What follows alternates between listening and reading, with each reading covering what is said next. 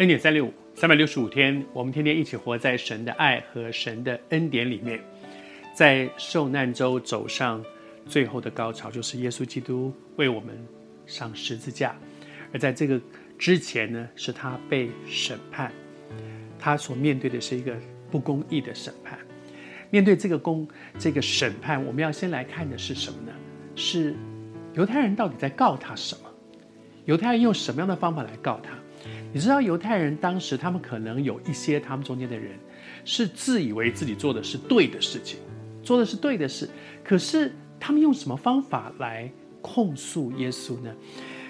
他们说啊，我们见这个人诱惑国民，诱惑国民。耶稣有做什么这样的事吗？禁止纳税给该撒，就是凯撒，就是当时的罗马的君王。禁止纳税给凯撒，耶稣有做这样的事吗？你还记得耶稣说过跟这个相关的是怎么说的？有一个人拿一个钱跟他说，纳税这个给给他可以不可以？给他可不可以？耶稣说，该撒的钱应该归给该撒，属神的钱归给属神。他没有禁止人去做一个公民所应当尽的责任，就是纳税。耶稣没有啊。但是你知道，人就是会这样扭曲，会这样抹黑。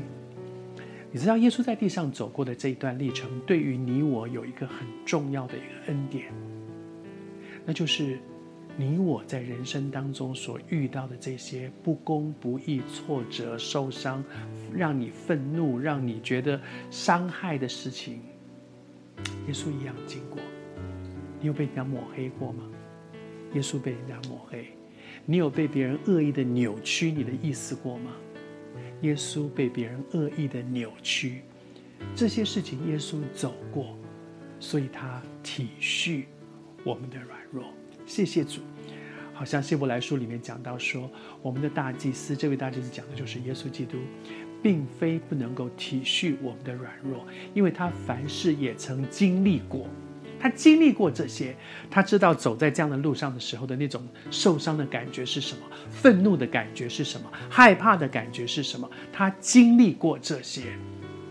谢谢主，无论你现在在面对些什么，也许你也觉得在在办公室里面，你受到一个很不公平的待遇，在家族当中你被欺压，或者是在你所在的环境，甚至可能有人觉得我在教会里面。遇到了这些让我很愤怒、很生气的事情，我们就是一个平凡的人，教会也是一群平凡的人在一起，都会做错事。